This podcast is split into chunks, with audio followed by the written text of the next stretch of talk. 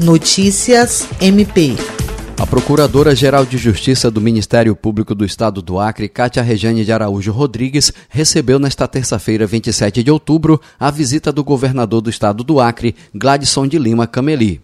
Na ocasião, a PGJ e o chefe do Poder Acriano trataram sobre assuntos institucionais e parcerias. Também esteve presente no encontro o Procurador-Geral Adjunto para Assuntos Jurídicos, Sami Barbosa Lopes, e o Secretário-Geral do MPAC, Promotor de Justiça Rodrigo Curti e a Promotora de Justiça Mirna Mendoza.